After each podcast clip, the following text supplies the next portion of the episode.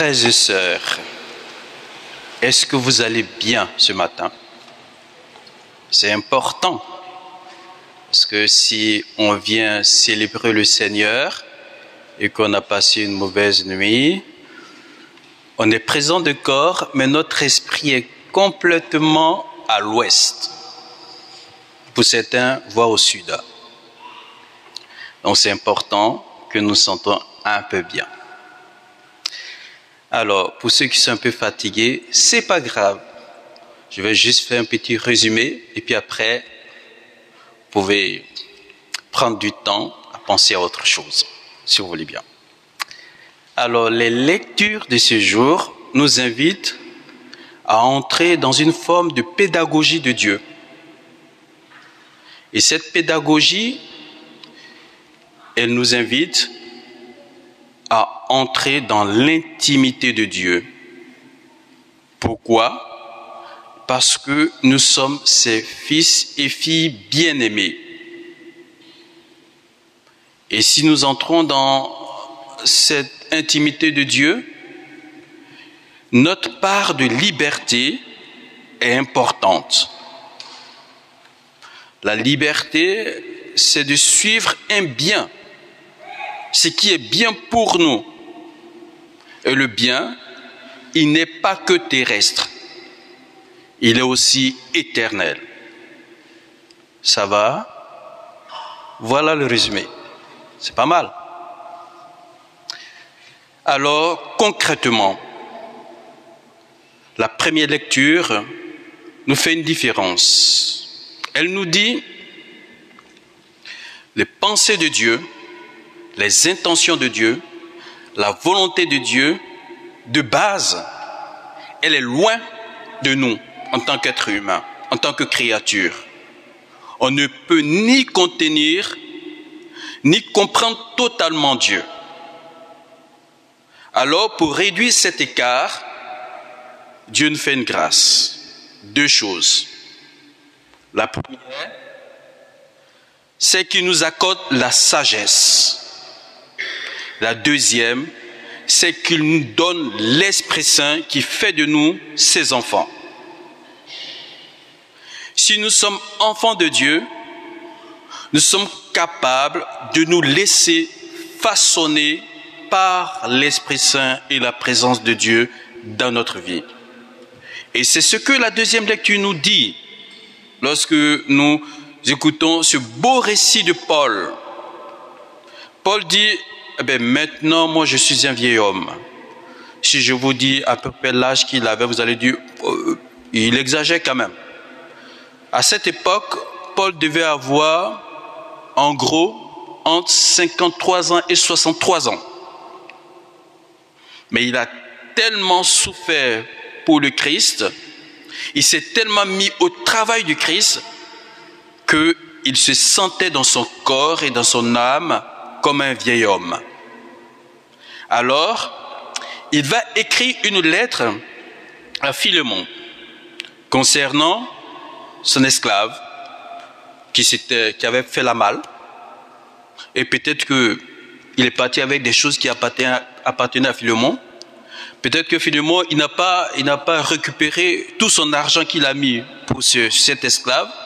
Donc vous imaginez un peu la disposition de Philemon il n'était pas très heureux peut-être d'entendre parler encore d'Onésime. Et voilà que Paul lui dit, écoute, Onésime, avec moi, mais il a accueilli d'abord Jésus dans son cœur. Et tout ce qu'il a accompli à mes côtés, je pense que ne faut plus le considérer comme un esclave, mais plutôt comme un enfant de Dieu alors je vais te le renvoyer.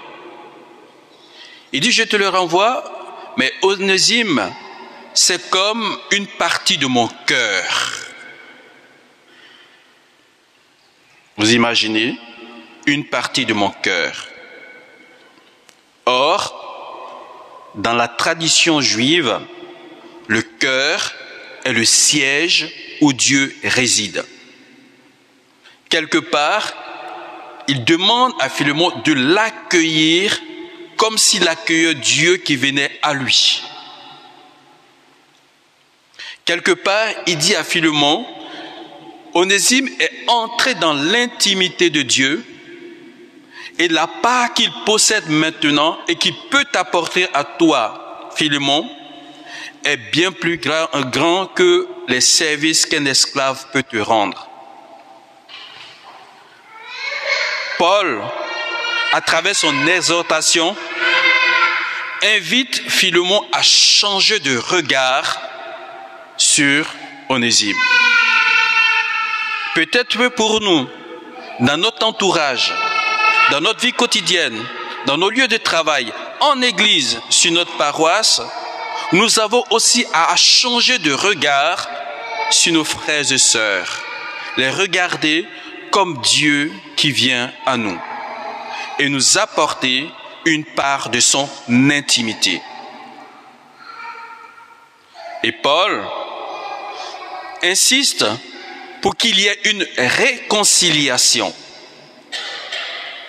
Aucun être humain, aucun Dieu, à part celui que nous, nous adorons, est capable de produire dans le cœur de l'homme le chemin de la réconciliation et du pardon. Nous sommes enfants de la réconciliation, enfants de la miséricorde, enfants du pardon. Ne l'oublions jamais. Bien sûr, il peut arriver qu'on ait peut-être, soit un peu frité avec, des frères et sœurs. Bien sûr, on s'est peut-être mis un peu en colère. Mais n'oublions jamais que nous sommes enfants du pardon et de la réconciliation. Si nous sommes enfants du pardon et de la réconciliation, si nous nous mettons au service de Dieu, Dieu nous demande tout.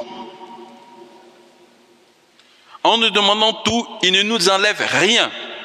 Mais bien au contraire, il nous rend pleinement humains et il nous donne la grâce de goûter la part de Dieu qui en nous. Et c'est ce que nous entendons dans l'Évangile. Dans l'Évangile, Jésus dit, on dit il est en train de marcher, on imagine bien, Jésus est en train de marcher, il fait volte-face, il regarde les disciples et puis il les lance. Écoutez, celui qui ne me préfère pas à son épouse, à son époux, à ses enfants, à son père, à sa mère, à ses frères et sœurs, n'est pas digne d'être mon disciple. Et ce même Jésus dit, vaut mieux honorer ton père et ta mère que, je vais traduire en langage moderne, que de faire la quête. Ce même Jésus lui dit. Alors, il y a un paradoxe qui n'est pas une contradiction. Comment est-ce que nous pouvons comprendre ce passage de l'Écriture? Et si nous regardons de très près, le thème qui est utilisé, ce n'est pas préféré. Il dit celui qui n'a euh, pas de la haine, plutôt celui qui veut me suivre, qu'il ait de la haine contre son père, sa mère, c'est fort. Mais ne nous attardons pas sur la question de la haine et de la préférence. Il nous dit simplement que lui, il veut tout. Il y a un absolu. L'amour que Dieu nous donne est absolu. L'amour qui demande de nous est absolu. Si nous aimons Dieu, si nous préférons Dieu aux autres créatures, bien sûr, nous allons retrouver l'amour du Père, de la mère, du frère, de la sœur, des enfants, de sa propre vie, puisque Dieu veut le bien de l'homme. Dieu veut notre bien. Donc tout ce qui semble être perdu, en fait, nous les retrouvons dans l'amour de Dieu. Et la deuxième réalité, il nous dit, celui qui ne porte pas sa croix ne peut pas être mon disciple. Il nous invite à un renoncement. Un renoncement à peut-être ce que nous rend heureux sur cette terre, mais qui ne constitue pas le bonheur pour nous. Et ce renoncement, c'est pas simplement peut-être, ah, j'ai mal aux pieds, je souffre pour Jésus. Ah ben, je vais faire quelques petits sacrifices parce que cela va plaire à Jésus. Il ne s'agit pas de cela. Mais il s'agit bien d'accepter tout ce que nous arrive du fond intérieur. Il nous invite, bien sûr, au renoncement. Il nous invite peut-être dans des situations d'humiliation où on a envie de fuir, où on a envie de euh, jeter la croix et aller plus loin, prendre peut-être les armes de combat, de colère, de guerre. Il nous invite à accepter cette humiliation. Il nous invite à accepter peut-être l'opprobre qui est jeté sur nous, qui est jeté sur son Église et qui éclabousse le visage de tous les chrétiens. Il nous invite aussi à résister devant les tentations. Et il nous invite aussi à résister dans la prière devant peut-être toutes ces moqueries, parce que nous sommes simplement chrétiens, parce que nous vivons notre foi et nous sommes persécutés, nous sommes moqués, et peut-être ça peut générer de la honte en nous. Il nous demande de renoncer à toute forme de vengeance, de colère, d'attitude qui n'est pas conforme avec la volonté de Dieu et de l'accueillir, lui, Dieu seul, qui est notre bonheur. C'est à ce prix, seulement à ce prix, que nous comprendrons notre position dans le cœur de Dieu.